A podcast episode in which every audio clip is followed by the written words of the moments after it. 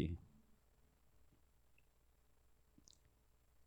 Abacuque 2.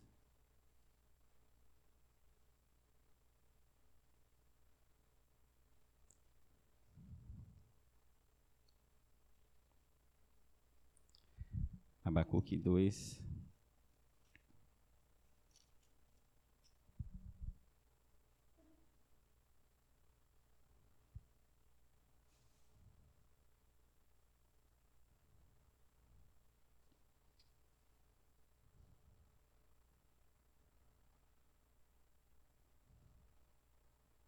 Verso 12.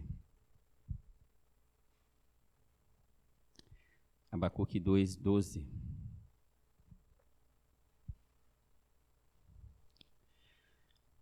Diz assim: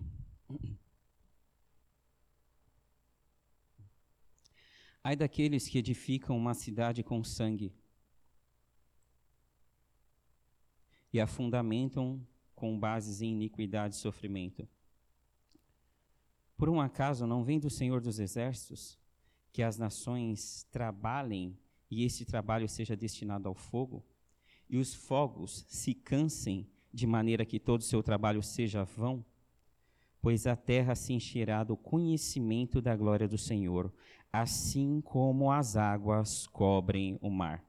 Pois a terra se encherá do conhecimento da glória do Senhor, assim como as águas cobrem o mar. Verso 20 diz assim: O Senhor, porém, está no seu santo templo, cale-se, porém, diante dele toda a terra. Capítulo 3, verso 1 diz assim: Oração do profeta Abacuque, sob uma forma de canto, de hino, de adoração. Verso 2: Senhor, eu tenho escutado as tuas declarações e chegou ao meu conhecimento a tua fama. E me sinto alarmado.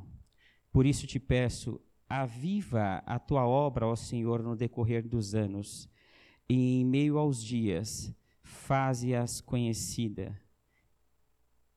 E na tua ira, ou em meio a esta toda confusão, lembra-se da tua misericórdia.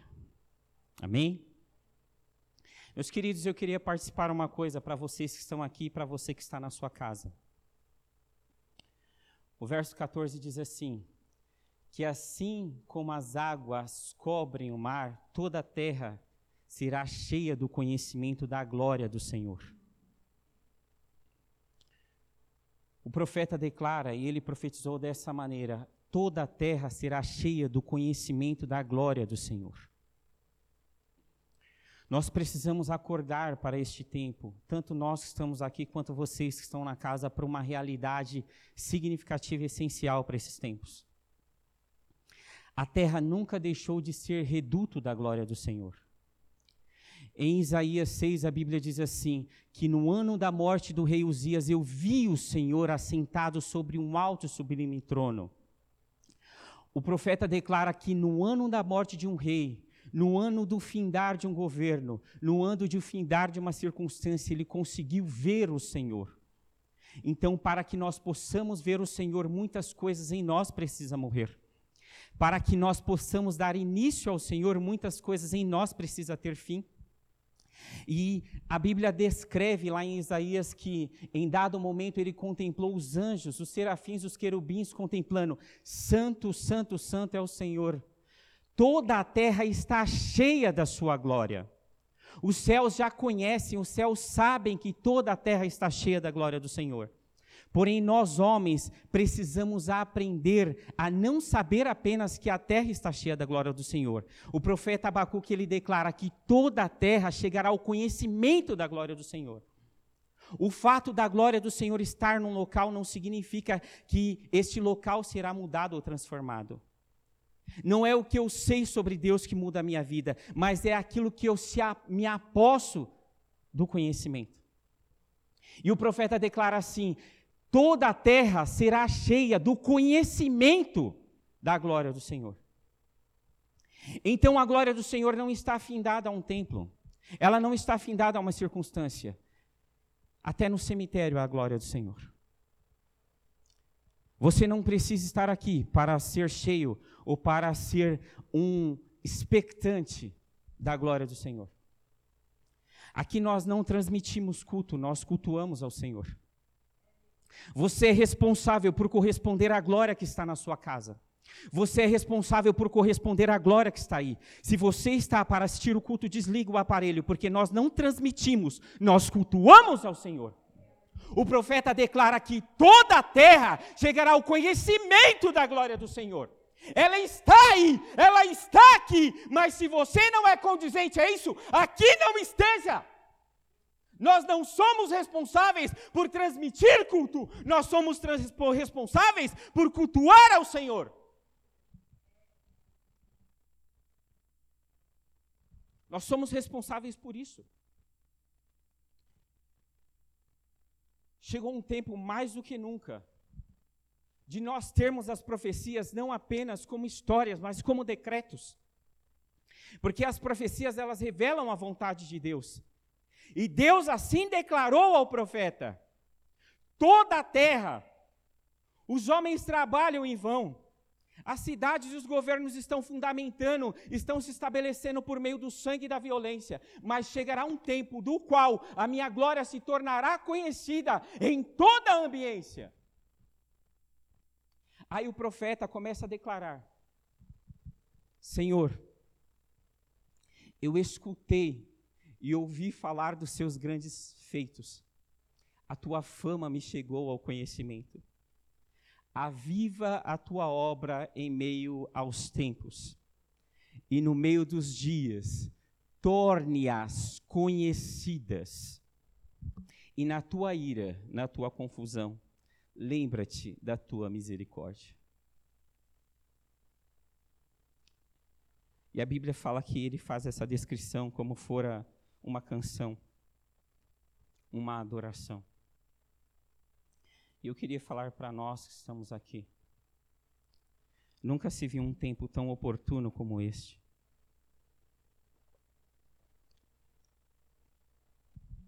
Nunca vivenciamos uma saga uma sina dessas. Os homens não deixaram de trabalhar. O que nos desespera é que os homens estão trabalhando. o que nos desespera não é o fato de o homem estar tentando produzir algo. O que nos desespera é que aquilo que ele está produzindo não está surtindo efeito ou resultado. Parece que toda a sua sagacidade, sabedoria, conhecimento tem sido realmente destinado ao fogo. Por pouco estamos sendo consumidos diariamente, sejam por informações, sejam por tensões, sejam por crises, sejam por mortes, sejam por sofrimentos. E o Senhor fala assim ainda na palavra dele: Não advém do Senhor essa proposta? Que todo o trabalho do homem em nada encontra resultado? Porque o homem não pode fazer manutenção da vida. O único que faz manutenção da vida é Deus. Porém, em meio a essa maior crise, ele quer ter o direito novamente de ser Deus tal como ele é. E não tal como nós imaginamos. Conforme a última canção que fora ministrada aqui, faz chover, rasgue as comportas dos céus. Nós estamos falando um pouco aqui sobre restaurando ou Pentecostes restaurado. Se nós viermos aqui falarmos acerca do amor de Deus, isso se torna uma doutrina, um conhecimento, uma sabedoria. Mas quando falamos de restauração, em toda restauração está implícita o amor de Deus. Você só restaura aquilo que lhe tem algum valor. Você só se dá para aquilo que lhe carrega algum sentimento. E Deus é um Deus de restauração. Porque tudo aquilo que Ele ama, Ele restaura. Tudo aquilo que Ele ama, Ele toca. Tudo aquilo que Ele ama, Ele acolhe. Tudo aquilo que Ele ama, Ele cura. Tudo aquilo que Ele ama, Ele restaura e restitui. E uma das coisas significativas que nós precisamos acordar para esses tempos a pastora Renata abriu aqui falando sobre uma profecia do profeta Joel, a mesma que Pedro faz referência ali logo após em Atos dos Apóstolos. Ela fala: e acontecerá que depois dessas coisas, acontecerá depois de todas essas coisas, que eu derramarei do meu espírito sobre toda a carne. Fala sobre jovens, sobre velhos, sobre escravos, sobre servos e servas. E ela fala ainda, ela dá uma condição. E ela fala assim: Olha, esses sonharão, esses terão visões, e esses realizarão sonhos. Nunca se viu uma geração tão oportuna como essa. Quando Pedro traz à memória essa palavra, lá no capítulo de Atos 3, o Espírito Santo usa e ainda declara assim, ó: Arrependei-vos, pois, e convertei-vos, para que sejam cancelados os vossos pecados. E venha da parte de Deus tempo de refrigério, e envie ele ao Cristo, o qual já vos foi ensinado que ele é Jesus, o vosso Salvador. E que convém que os céus o retenha, o detenha, o aguarde, o preserve até a restauração de todas as coisas Deus é ávido por a restauração. Deus é desejoso por restauração. Deus é sagaz por restauração. Porque o maior dele, desejo dele é estar com os dele, é estar conosco. Por isso que não tem a ver tanto com essa ambiência, mas tem a ver com a maneira como você o acolhe aí. Não tem a ver conosco que estamos aqui. Realmente, a última vez que eu vim aqui, tinha bastante gente. Faz tempo que eu não venho aqui, né? Meu Deus, todo poderoso, já não sabia nem mais a metragem aqui. Mas eu queria falar um pouco disso com vocês. Um pouco disso. A necessidade de, nesses tempos, não apenas conhecermos a vontade de Deus, mas sermos uma ambiência para essa vontade. Qual a valia de um Deus que não tem desejo, não tem sentimento, que não tem apreço, que não tem amor pela sua criação? A Bíblia mesmo declara: os homens constituem e fazem muitos deuses. Porém, apenas o cristianismo tem um Deus que também é Pai. a máxima de Deus não é que ele tem amor, é que ele é amor. E eu queria falar uma coisa para vocês. Por esses dias, eu tive uma experiência. Isso ficou um pouco guardado no meu coração para este tempo.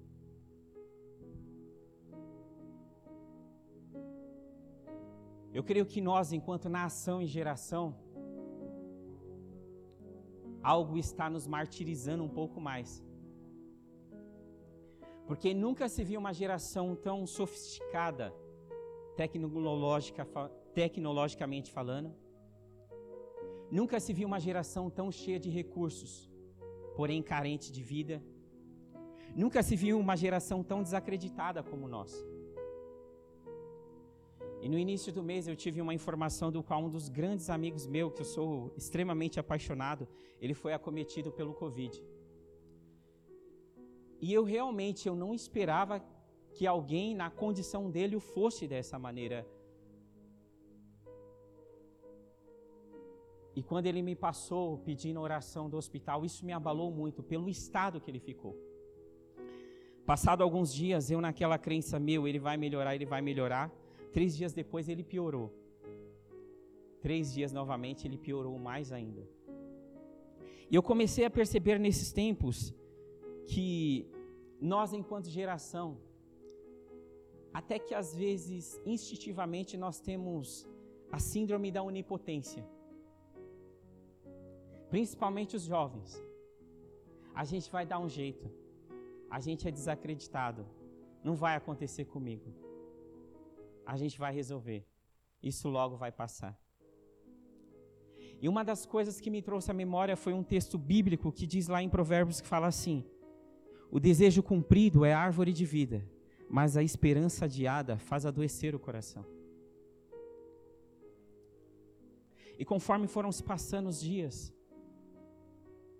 ele permaneceu por 15 dias em internação e um bom tempo na UTI. Hoje, pela graça de Deus, ele está fora. Porém, isso me trouxe uma coisa. A esperança adiada faz adoecer o coração.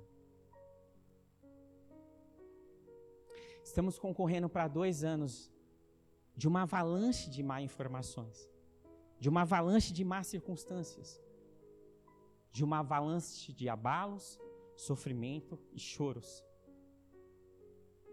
Eu contabilizei do ano passado para cá, eu fui em 12 enterros.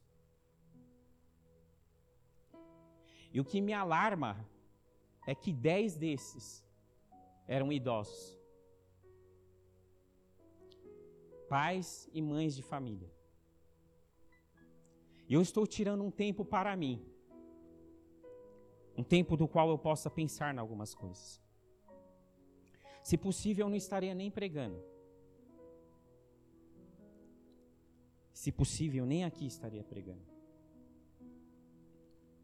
Porém, eu fui pensando e contando e perguntando algumas coisas ao Senhor. Essas coisas precisam despertar para nós. Somos uma geração que carrega no seu label, na sua descrição, um espírito vivaz. Que tudo vai dar certo, que não vamos passar por abalos, mas estamos sendo abalados. Porém, conversando com Deus, e nesses últimos dias também, passamos por um sofrimento um pouco mais intenso, que alguém mais próximo, mais íntimo, mais chegado. E eu fui percebendo em meio a essas circunstâncias.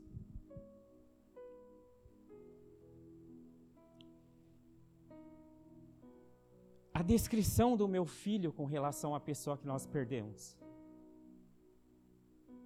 Eu percebi que nos últimos dias findados da partida da nossa avó, o meu filho em todo momento chamava a avó. E ele dizia: Papai, cadê a vovó? E ele pegava na minha mão e dizia: Pai, vamos ver a avó? E até hoje ele diz ainda: Papai, cadê a Bisa? E eu fui percebendo, pastora Rê, que em meio a esse período, a avó também clamava muito por ele. Filma ele, deixe eu vê-lo tocando bateria. Teve um dado momento que desses dias ela disse: E quem vai comprar banana para o Miguel? Quem vai levar as coisas para ele? Quem vai assistir as coisas e a novela comigo? Deixa eu ver ele.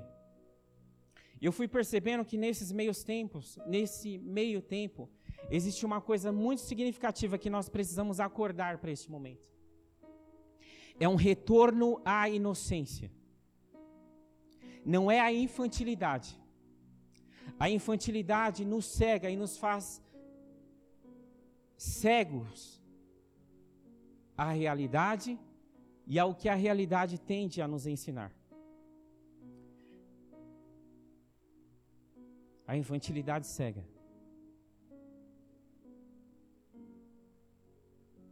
A infantilidade cega. Mas a inocência nos faz dependente. A inocência nos faz chegar. A inocência nos faz reconhecer. E eu queria dizer uma coisa para você que está aí. Há uma similaridade, uma singularidade muito radical e importante em meio ao nascimento e em meio à partida. Quando nós nascemos, há uma grande expectativa da parte do pai para que aquele momento angustiante passe e da parte da mãe, para que aquele momento de sofrimento, seja ele cesáreo ou natural, passe. O momento angustiante do pai e o momento de sofrimento da mãe. E há uma grande expectativa para que todo esse embaçamento, esse envolvimento de dor e falta de controle passe. E quando a criança nasce, se faz necessário um tapa dos médicos, um chacoalhão, para que os sentidos da criança sejam aflorados. Então, no choro da criança há sinônimo de vida. Então, quando nascemos, há um choque de realidade. O ar é conflituante, a existência, a luz é conflitante para a criança e pode até queimar as suas retinas. Porque ela saiu de um ambiente de total dependência, acolhimento, proteção, zelo e alimentação. Saiu de um ambiente de inocência, que é totalmente dado àquilo que a preservava, e ela entra nesse mundo de conflito. Então, quando nós nascemos, a criança chora e os pais se alegram. Porém, quando alguém parte,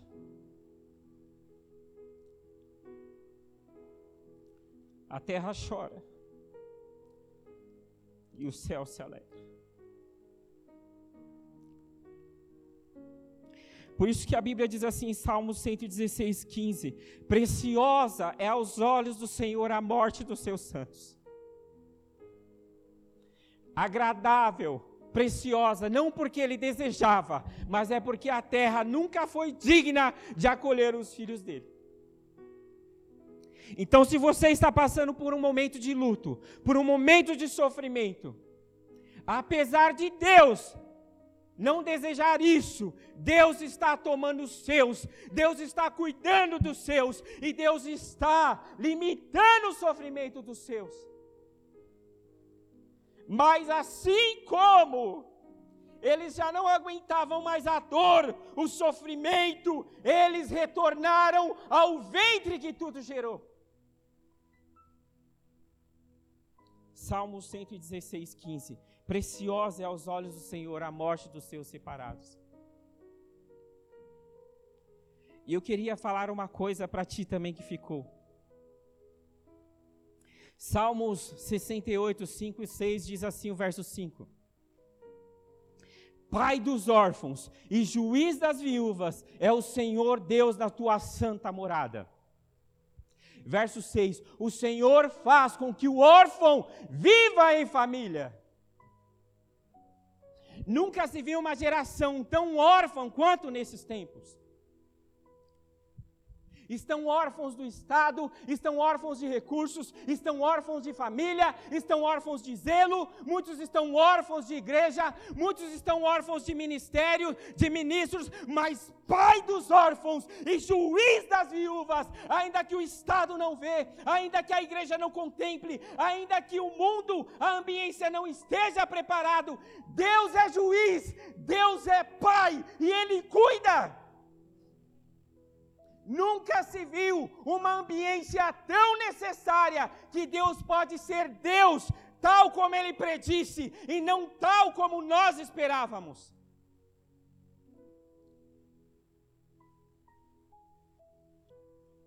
Deus é teu pai, Deus é tua mãe. Se você quiser, você pode dizer para Ele: Pai, vem aqui, cuida de mim agora. Você que perdeu gente importante, você que perdeu filhos, você que perdeu pais, você pode dizer para ele agora: Pai, eu te dou o direito de ser juiz. Eu te dou o direito de ser pai. Eu te dou o direito de ser quem tu disse que tu eras. Você que se sente sozinho, desamparado, você pode dizer assim: Senhor, o Senhor prometeu que eu não seria órfão. Uma das primeiras manifestações do Espírito Santo de Deus, ou aliás, a primeira, Jesus declarou: Eu não vos deixarei órfãos, eu virei para vós. Em meio a esse caos, Nunca foi um tempo tão oportuno para que nós experimentássemos Deus, não através daquilo que se fala na pregação, mas através daquilo que ele disse acerca de si.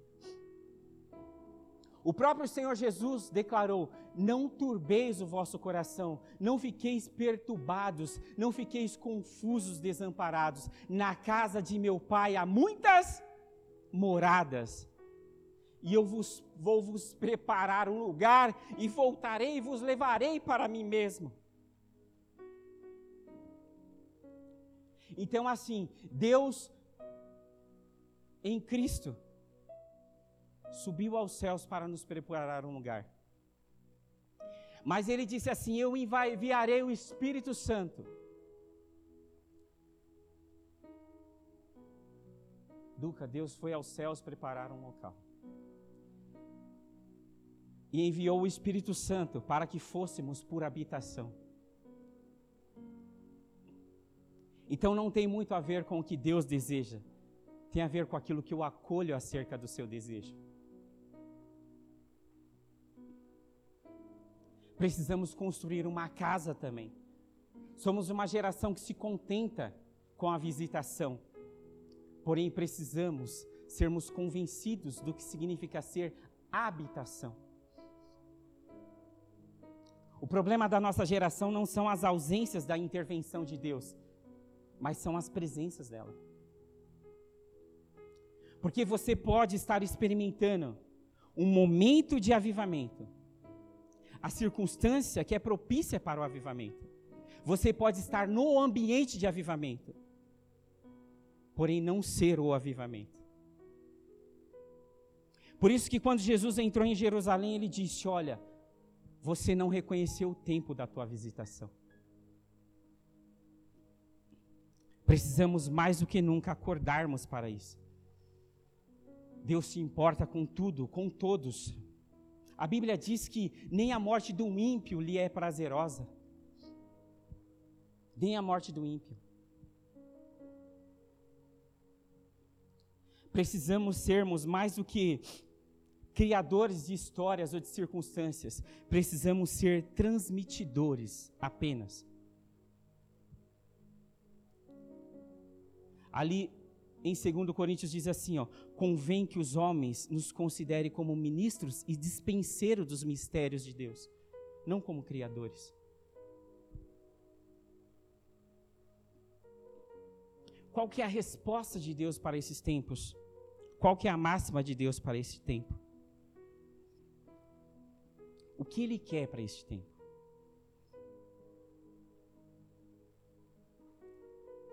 O que Deus quer para este tempo?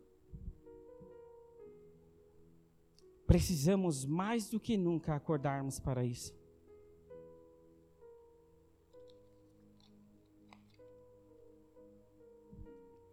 Vocês que estão aqui comigo, vocês que estão ali, abram lá em Gênesis 6.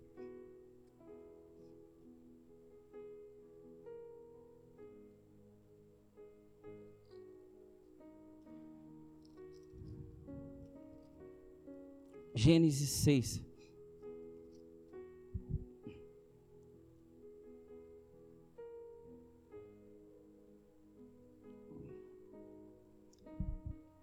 Gênesis 6, verso 5.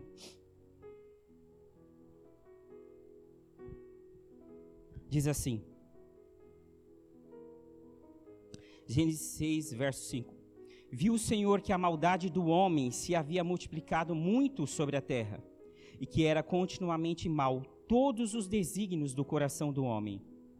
Então se arrependeu o Senhor de ter feito o homem sobre a terra, e isto lhe foi muito pesaroso no coração.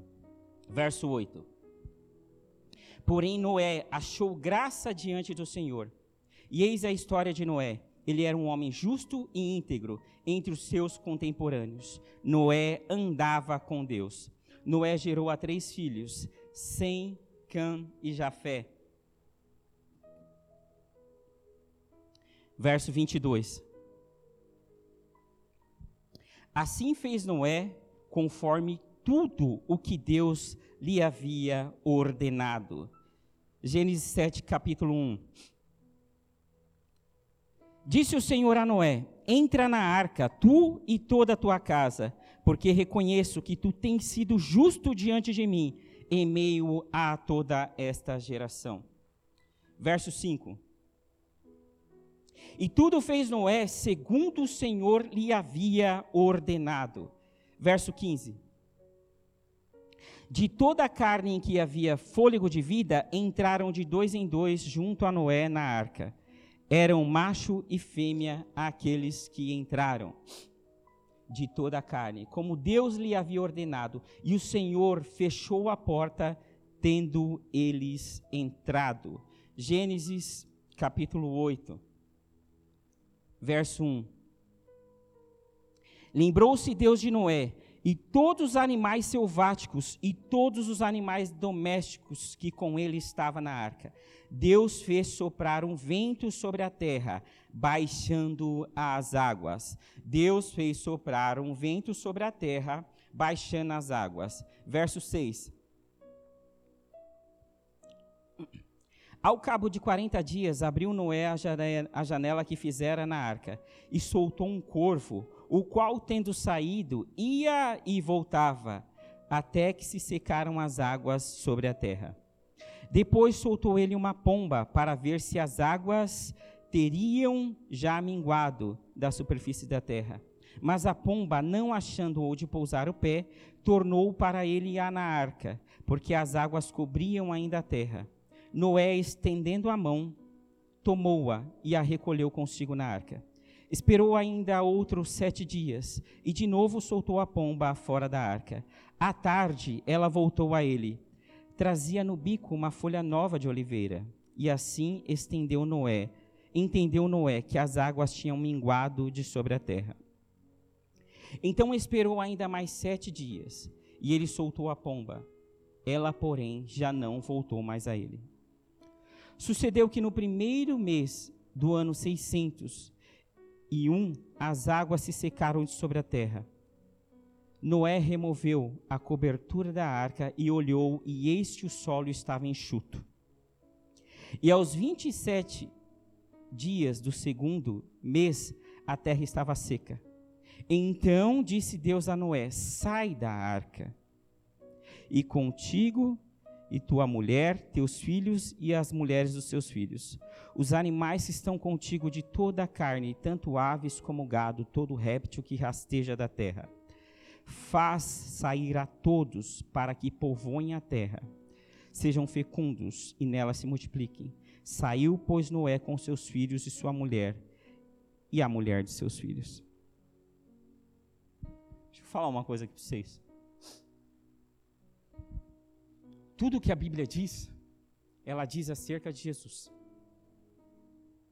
A Bíblia contém a história dos homens, tem relato acerca dos comportamentos e a questão do universo, mas tudo que diz a Bíblia, ela fala sobre Jesus. Quando Jesus ressurgiu, ele disse aos seus discípulos: Não convinha que tudo que a respeito de mim se cumprisse nas Escrituras? E ele mesmo testificou: não pensais vocês que as Escrituras têm a vida eterna? São elas que testificam acerca de mim. A Bíblia contém relato da história dos homens, porém, o maior relato é o relato de Deus em meio à história dos homens. E eu queria partilhar uma coisa para vocês.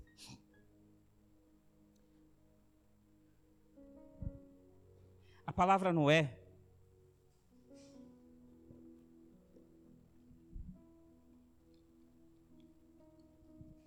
significa consolo, descanso, repouso. E a Bíblia diz que em meio a uma geração se multiplicou tanto a iniquidade dos homens que todos, não apenas alguns, todos os desígnios do, do homem era para o mal. Não havia intento que o homem pensava que não fosse que designasse o mal. E a Bíblia diz que isso lhe foi pesaroso para o coração de Deus. Percebam bem uma coisa: o mal que o homem pratica pesa no coração de Deus, não porque o homem pode provocar um mal a Deus, mas porque ele se torna um mal para o próximo. Não há nada que possamos fazer que possa abalar ou criar rusgas em Deus, mas é nesse abalo e rusgas no próximo que deixa Deus entristecido. Então diz Deus: Olha, eu virei e limparei a terra. Porém, a Bíblia disse assim: Porém, Noé achou graça perante ao Senhor. Porém, Noé reconheceu a misericórdia de Deus. Porém, Noé, ele percebeu a intervenção de Deus. E a Bíblia diz assim: Olha, Noé, eu farei uma arca, e assim se determinará, e assim se fará. E a Bíblia diz que tudo aquilo, consoante Deus entregou a Noé, assim ele fez.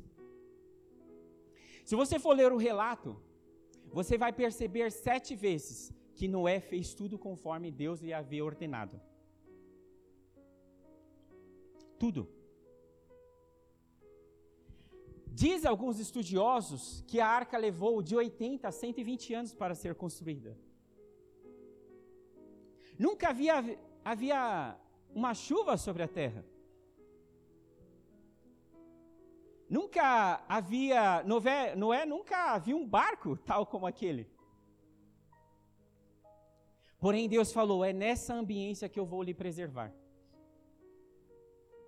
Então, faz conforme tudo eu estou preparando. Apesar de Noé encontrar graça diante de Deus, apesar de Noé receber a máxima, olha, você é justo diante dessa geração, Noé não fez nada consoante aquilo que ele entendia a geração. Ele esperou tudo aquilo que Deus deveria trazer. Aí a Bíblia diz que em dado momento, já havendo a arca sendo terminada, Deus disse: Noé, entra na arca, tu com tua família e todos os animais conforme eu separei. E a Bíblia diz que entrando Noé, Deus fechou a porta. Noé não fechou a porta, Deus fechou a porta. Noé não fez manutenção para ver se a porta abria. Foi Deus que fechou. Aquele barco não tinha leme, não tinha remo, não tinha nada. Só tinha um Deus que abria e fechava a porta, e um Deus que conduzia. A Bíblia diz que por 40 dias ininterruptos, a chuva caiu sobre a terra e as fontes dos abismos se abriram. Por 40 dias choveu e se abismou, e a água subiu. Porém, ela diz que por 150 dias as águas permaneciam e o mundo ali permanecia submerso. Passados um ano, passados um ano, viu-se que as águas começaram a diminuir. E Noé, ele a princípio ele tomou um corvo e soltou o corvo pela janela. Esse corvo ele ia, porém ele repousava e retornava à arca. Ele ia e voltava para a arca. Pode-se sugerir que em meio às grandes águas, em meio aos abalos, animais, homem, diversas coisas em estado de putrefação, o corvo ia, comia, se alimentava e voltava. Porque o corvo é um animal de rapina, e gosta, o corvo gosta de coisa podre. Até que em se secando as águas ele não volta mais. Porque corvo gosta de ambiência podre. Em dado momento, Noé pega e solta uma pomba, e eu queria que vocês se atessem a isso. Ele solta a pomba. E a pomba vai. Dentre os animais que a pomba tinha, que a arca tinha, a pomba era um animal limpo. E a pomba vai. E ela não encontra ambiência de retorno e ela volta. Porque a pomba é um animal gregário. Ela gosta de estar junto. É um animal limpo. Não gosta de carniça. E, Noé entendeu: olha, ainda, ainda não. Passados sete dias, ele envia a pomba novamente. E ele percebeu que, em voltando a pomba, ela trouxe em seu bico uma folha de oliveira. E ele então entendeu: ora, ora, ora, ora. As águas estão baixando. Porque a oliveira ela nasce nos vales e nunca nas montanhas. Existe uma ambiência já bem abaixo do qual algo está frutificando. Isso do qual está frutificando vem da oliva, ou produz oliva. Ali pode vir vinho, aliás, ali pode se produzir azeite. Do azeite a gente faz fogo. Do fogo a gente produz reavivamento. Tem algo surgindo aí. Tem algo novo crescendo ali. As águas que outrora causaram morte, agora estão abrindo uma ambiência para a vida. Tem algo promissor sendo revelado aí. Tem algo novo. Daquele grande caos, algo pode surgir. Daqui a pouco, ele pegou e esperou mais sete dias e enviou a pomba. A pomba não voltou mais. Ela não voltou.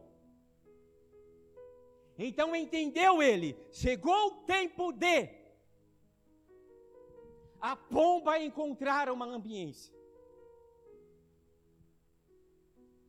Assim é conosco nos dias de hoje.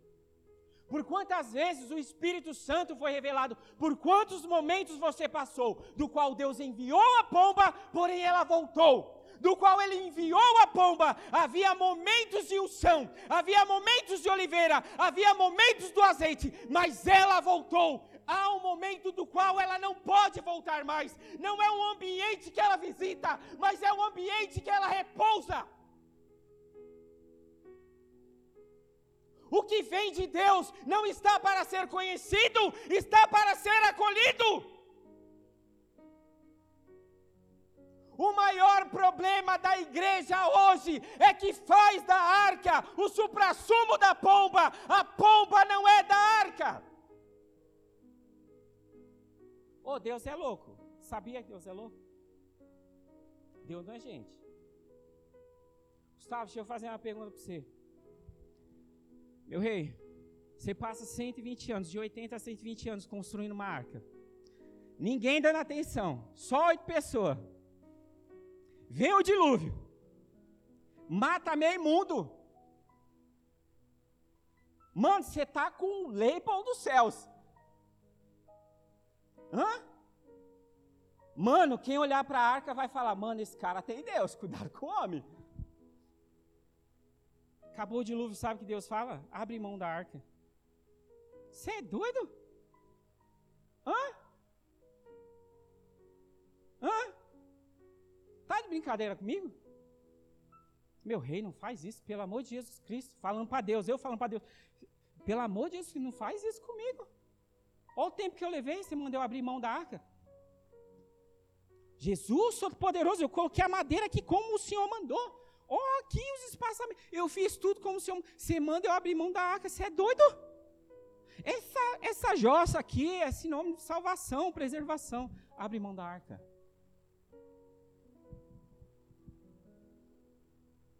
Não é a arca que salva. Ela apenas representava a salvação. Quem salva é Jesus, igreja, pelo amor de Deus. A maior crise da igreja dos nossos tempos é que o que vai fazer da arca? Jesus está abrindo mão dos templos, meu rei. Porque para que Noé e sua família não vivessem os planos de Deus, bastava ele ficar na arca.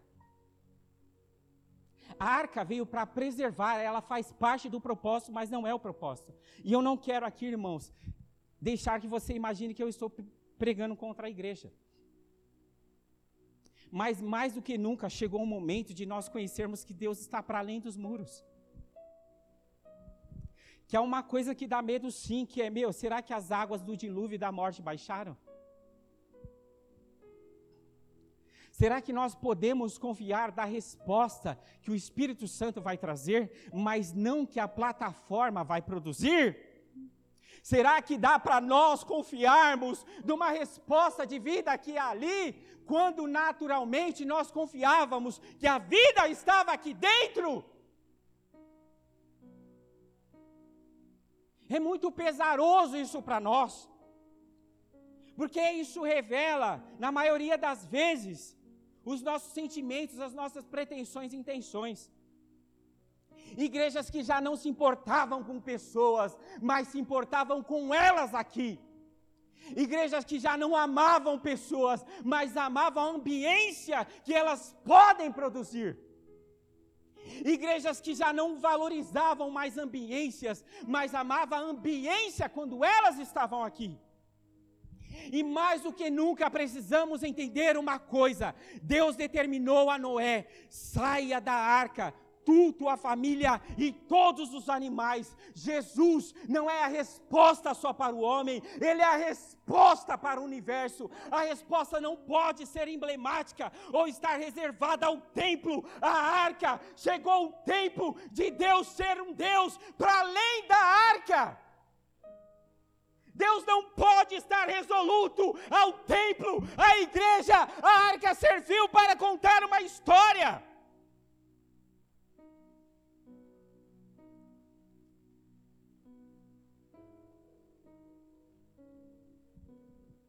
E a arca encontrou o pouso. Aliás, a pomba encontrou o pouso. E aí ele soube: Meu, está na hora de ir a pomba revelou o desígnio correto. Mas ainda assim ele permaneceu na arca. E eu queria atestar uma coisa para os nossos dias. Ele permaneceu até que Deus disse: saia da arca, tu e tua família.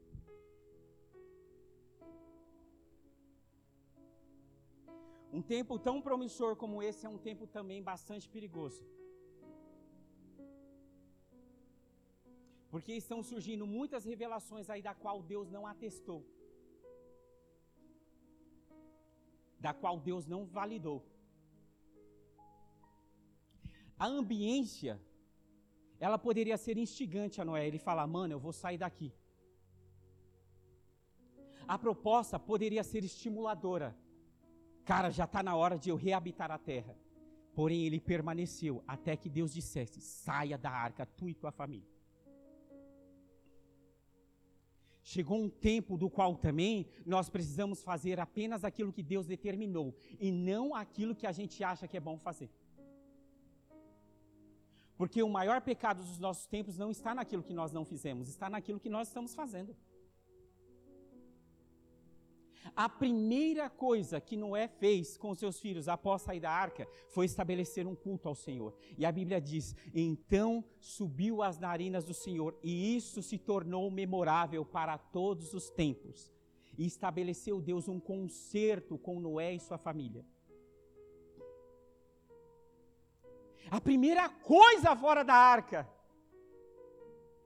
que ele fez Chegou um tempo, igreja, do qual a primeira coisa que nós vamos fazer não é dar boas notícias acerca que a água baixou, que o mal foi embora, mas é engrandecer ao Senhor por aquilo que Ele está e Ele vai fazer. A igreja namora muito com resultados, quando deveria namorar com Deus. A igreja quer uma revelação para se estender por meio à história. Ele não pode fazer isso porque os métodos são para o tempo, mas Deus não está limitado ao tempo. A modernidade nos apresenta crise e a ciência pode nos apresentar respostas, mas Deus não é ciência, Deus não é moderno, Deus é eterno. E se Ele criou uma coisa para dado tempo e daqui a pouco Ele diz: abra a mão porque eu estou para além disso. A Bíblia declara assim: Então são os filhos de Noé quem povoaram a terra, e desses descenderam todos os homens.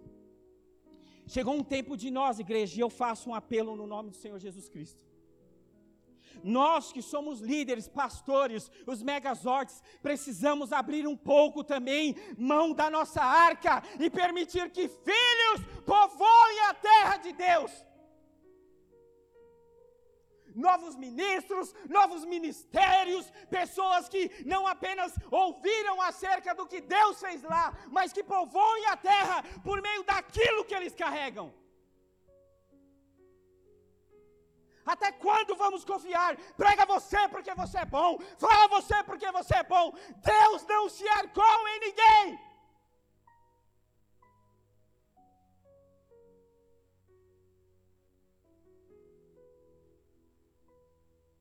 A igreja também precisa aprender. Meus amados, a igreja, por natureza, instituição, ela não é má. Ela não é sórdida. Ela é uma ambiência que precisa guardar. Ela não deve criar, mas ela é zeladora, mantenedora, preservadora. Quando ela não faz isso, ela se corrompe. Por esses dias me perguntaram, Moacir, o que, é que você acha da igreja? Pergunta para Jesus. Pergunta para Jesus. Não acho nada. Não foi me dado o direito de achar nada. Você sabe que a igreja? Igreja não cabe na terra. A igreja, corpo de Cristo, não é formada pela terra, pelo amor de Deus. A Bíblia diz assim que quando Deus criou o mundo, disse Deus que tudo era bom. Porém, em dado momento, em meio a este bom, a Bíblia descreve que, vendo o homem, todos os animais de toda a criação, não encontrou para ele alguém que lhe auxiliasse, que lhe fosse correspondente. Então Deus lhe aplicou um sono, e tendo ele adormecido, lhe formou a mulher. A primeira descrição da mulher vem da boca do homem, inspirada por Deus: ossos dos meus ossos, carne da minha carne lhe chamarei de auxiliadora, porque de mim fora tirado. Se você for lá em Efésios 5, a Bíblia fala assim: olha, nunca ninguém odiou seu corpo, antes dele cuida e o alimenta, assim como faz Cristo com a igreja. E vos digo: grande é esse mistério, mas eu me refiro a Cristo e a sua igreja. Deus cuida, Deus dela alimenta, e só Jesus pode falar dela. O máximo que a gente pode fazer é se aproximar, mas nunca determinar. Mas quem cuida dela, quem alimenta e quem a determina e quem dela fala é o homem. Não, é Deus.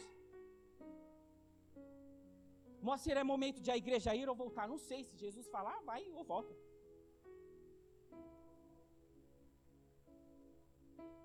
Grande é esse mistério. A igreja ela não está perdida em ao caos, meu nego. A igreja não pode ser abalada pelo caos, porque a igreja é um mistério.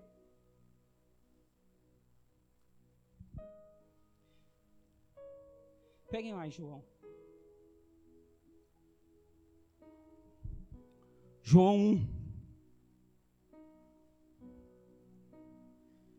Já vamos terminar, João 1. A pomba ela foi, já não encontrou mais um local de repouso. Aliás, ela encontrou.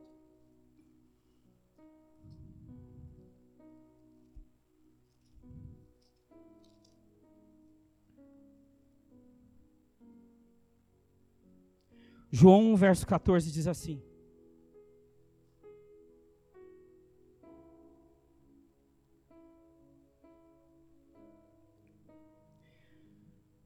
João 1, 14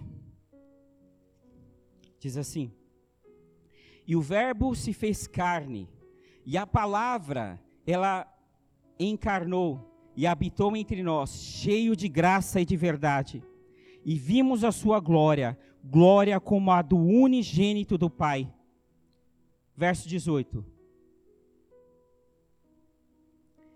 Ninguém jamais viu a Deus. O Deus unigênito que está no seio do Pai é quem o revelou verso 32.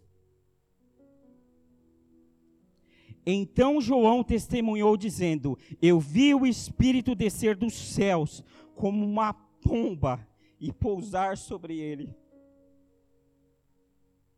Eu não o conhecia.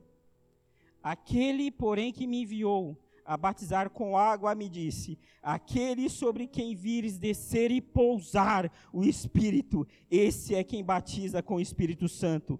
Pois eu de fato vi e tenho testificado. Esse aí. Esse cara é o Filho de Deus.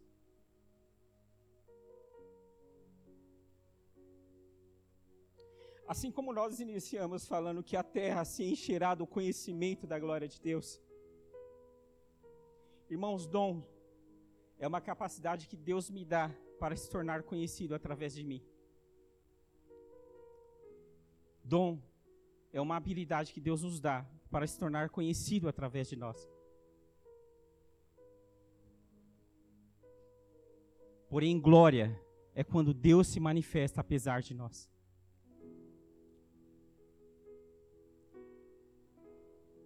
Para falar de Deus eu preciso de dom, mas para a glória ele não precisa nada de mim, porque ele não partilha da sua glória com ninguém. A manifestação da glória de Deus revela da sua graça, do seu amor, da sua intervenção, da sua preocupação, do seu zelo, da sua afeição. Tudo que se dizia de Jesus, que se dizia de Deus antes, a Bíblia diz assim: e o Verbo, a palavra se fez carne e habitou entre nós. Ele não veio pregar sobre a palavra, ele veio fazer conhecida, ele não veio falar ou reacender o intelecto, ele veio torná-la viva e eficaz. Porque tudo que a palavra cria, ela anuncia, ela determina, ela denuncia, ela restaura e ela restitui. A palavra ela cria, ela anuncia, ela denuncia, ela restaura e ela restitui.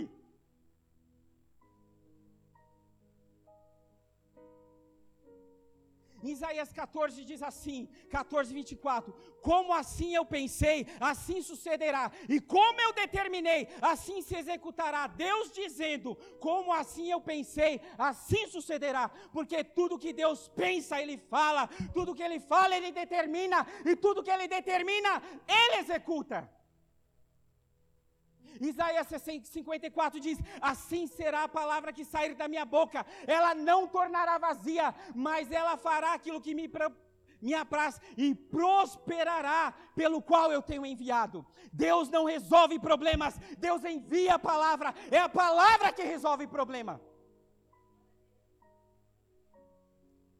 Para que se tenha um reavivamento, se faz necessário antes um reabibliamento porque estão se falando de Deus coisas das quais ele nunca disse. E a palavra de Deus não é circunstancial, ela é eterna.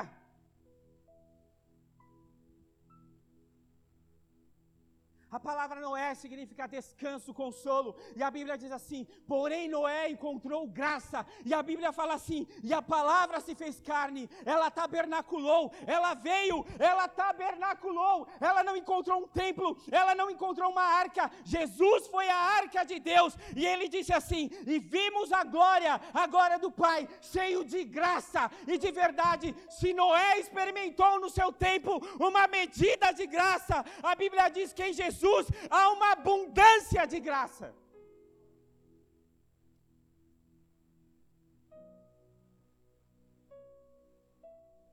A graça não é aquilo que eu mereço, é aquilo que eu necessito. A graça é gratuita, porém não foi barata. A graça não tem a ver com Deus querer se tornar conhecido, mas tem a ver com Deus que quer ser experimentado. Por isso que a Bíblia diz: e Noé andava com Deus, porque o experimentou, não pelo dilúvio. E a Bíblia diz assim: ó, e vimos a sua glória. Ele não falou, vou ensinar sobre glória. Salmo 104, 1 diz assim: Bendito tu és, ó Deus, e magnificente, porque tu se revestistes, tu te vestistes com glória e majestade. Glória não é algo que Deus tem, glória é algo que Ele é, porque tudo que Deus faz é glorioso. E a Bíblia diz assim: Nunca ninguém viu a Deus, porém o Filho unigênito do Pai, que está no seio do Pai.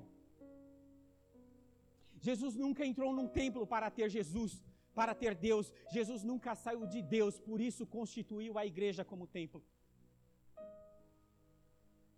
A única coisa que Deus, que Jesus não abriu mão dos céus foi a relação dele para com o Pai.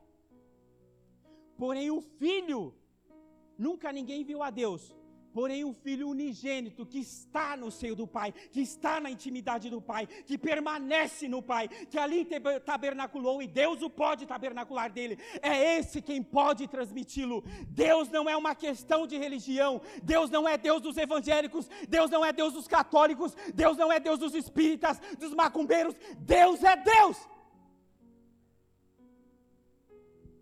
O Filho unigênito que está no seio do Pai.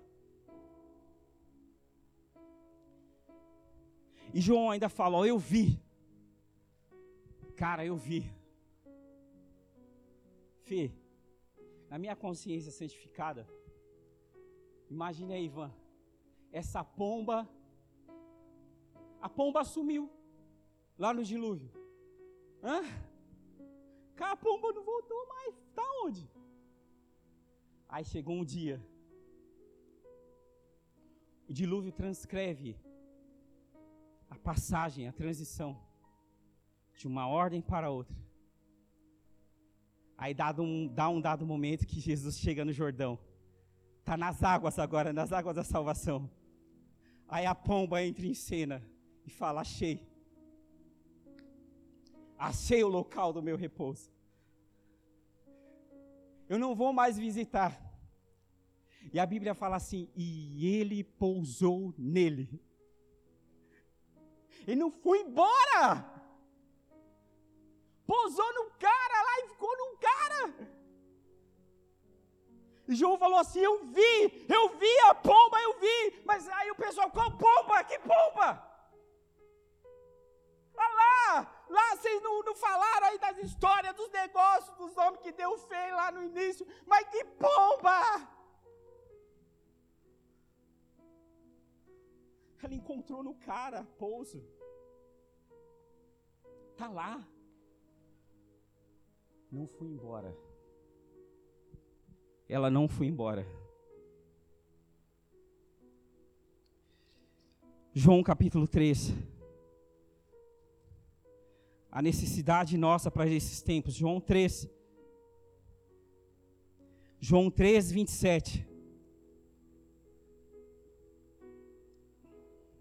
João 3, 27 fala assim: Respondeu Jesus, respondeu aliás João: O homem não pode receber coisa alguma se do céu não lhe for dada.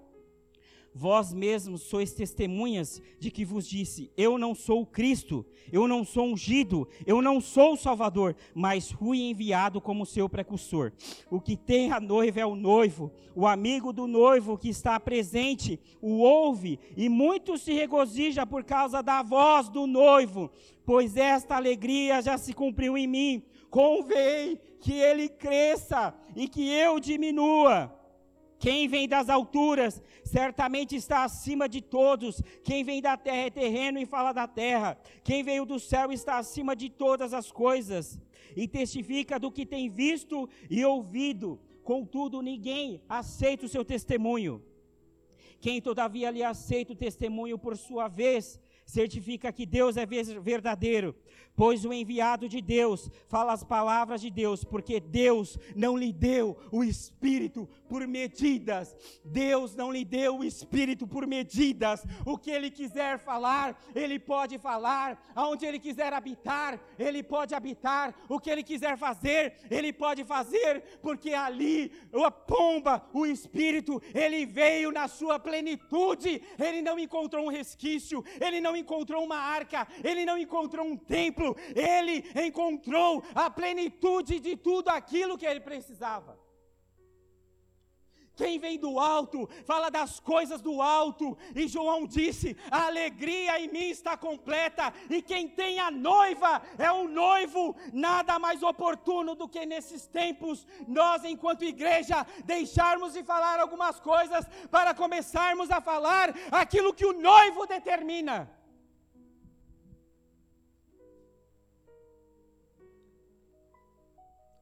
Para terminar, João 14.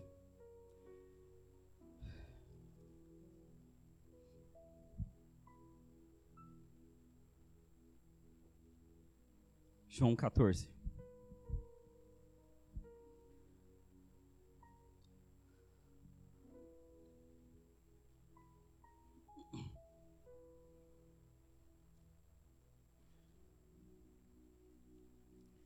João 14, 16.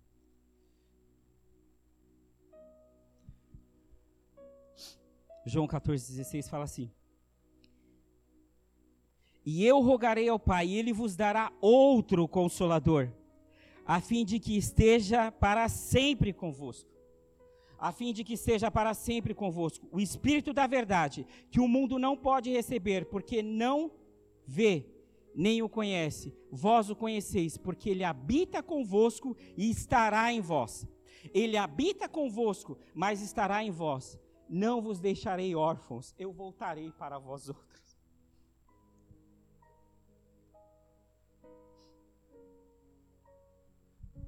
a percepção, a percepção desse cara, o Espírito está aí. Ele habita convosco. Ele está aí morando com vocês. Ele só precisava de uma ambiência. E esse consolo que eu queria trazer, ou que eu desejo trazer, não é circunstancial, é para sempre. Essa novidade para vocês, que para mim é realidade, em vocês será realidade e não novidade. E a máxima dele foi: Ele habita convosco. Eu estava vendo ele lá em Noé, eu vi lá na, na, nas águas da criação que o Espírito pairava. Eu tenho acompanhado ele sempre, mas eu tenho visto que ele habita convosco, mas ele quer habitar em vós. Lá no livro de Lucas, chega os fariseus perguntando para Jesus: "E quando virá o reino de Deus?" Ele disse assim, ó: "O reino de Deus não vem com aparência visível, e nem direis: ei-lo ali ou ei-lo aqui, porque o reino de Deus estará dentro de vós." Avivamento não é aquilo que eu vejo, mas é aquilo que de mim se extrai não se frequenta o avivamento, se torna a ambiência dele.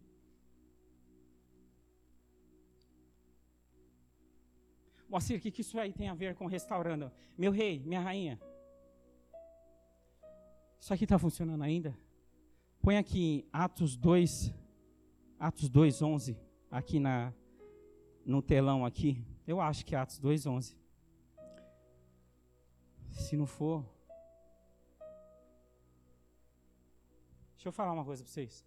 Moacir, o que o Espírito Santo de Deus faz numa pessoa?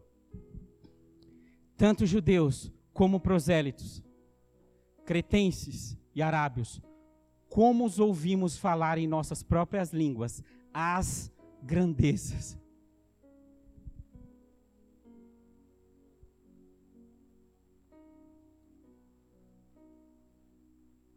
Nossa, a arca era grande, né? Não, Deus é grande, nego.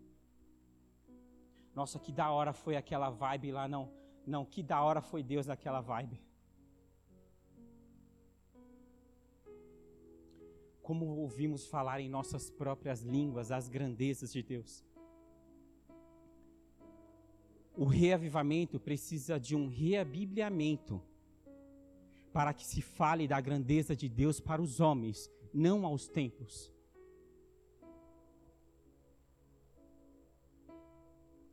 Todos nós estamos nos reposicionando. Todos nós. Chegou um tempo mais do que nunca, mais do que nunca. Você que está em casa, você que está aqui, você que está em sofrimento, você que está em condições que só você sabe. Ele não deixou de pairar aí. E se eu vier a sofrer com essa notícia, Então louve, tá chorando, louve, não importa, louve. A Bíblia declara assim que o seu louvor invade os céus. Eu queria falar uma coisa para você. A Bíblia diz que há uma mesa perante o Senhor e há taças diante dele. Essa taça não recebe alegria, ela recebe lágrimas e tristezas. Sabe por quê? Porque nos céus não há tristeza. Porém, a terra precisa ser cheio da alegria do Senhor, porque a Bíblia diz que a alegria do Senhor é a sua. Dá o seu sofrimento para Deus. Fala assim, Senhor, eu posso ir para a sua mesa? Eu posso despejar aí? Senhor, eu não tenho uma resposta para agora, eu também não. Pastor, você não poderia dar um. Não tenho. Vai ouvir outro, eu não tenho. Porém, eu estou mais convicto de uma coisa: eu sou pecador, e tem muitas coisas que eu não aprovo em mim, tem muitas coisas que eu acabei desistindo, e estou desistindo e vou desistir. Mas eu vou falar uma coisa para você: eu posso não ser tudo que Deus merece, mas eu sei que Ele é tudo que eu necessito. Talvez eu não esteja preparado para Ele, mas Ele está preparado para mim.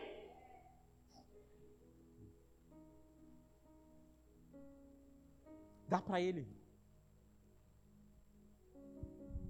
Vamos encerrar, coloquemos de pé, amém?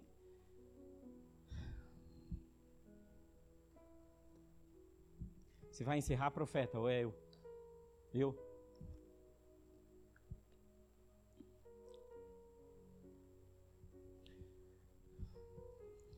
Meus amados que nos assistem, todos que estão aqui conosco, estão de pé.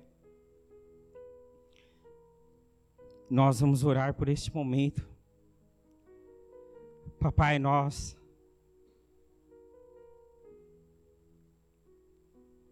nós te pedimos, ó Deus. Os dias realmente são maus, ó Deus. Os dias realmente são maus. Tua palavra declara, Pai, andai remindo o tempo, porque os dias são maus. E não sejais ignorantes, mas compreendeis, procurais compreender qual seja a vontade de Deus. Pai, neste momento nós estamos aqui, ó Senhor amado, declarando, ó Deus, que estamos aqui por tua vontade. Se estamos e aqui permanecemos, não é porque somos melhores, é porque assim foi do teu agrado, Deus. Aqueles que nos assistem não são melhores, é porque foi do teu agrado. E a vida, ó Pai amado, é o maior e melhor convite para nós dizermos, ó Pai amado, até aqui nos ajudou o Senhor. E por isso nós estamos alegres. Também a nossa vida, Senhor amado, é uma ambiência da qual nós dizemos a Ti nesta manhã, nós dizemos a Ti nesse decorrer de tarde, nós dizemos a Ti na noite que nos sobrevém, ó Pai. Senhor, seja a resposta para nós.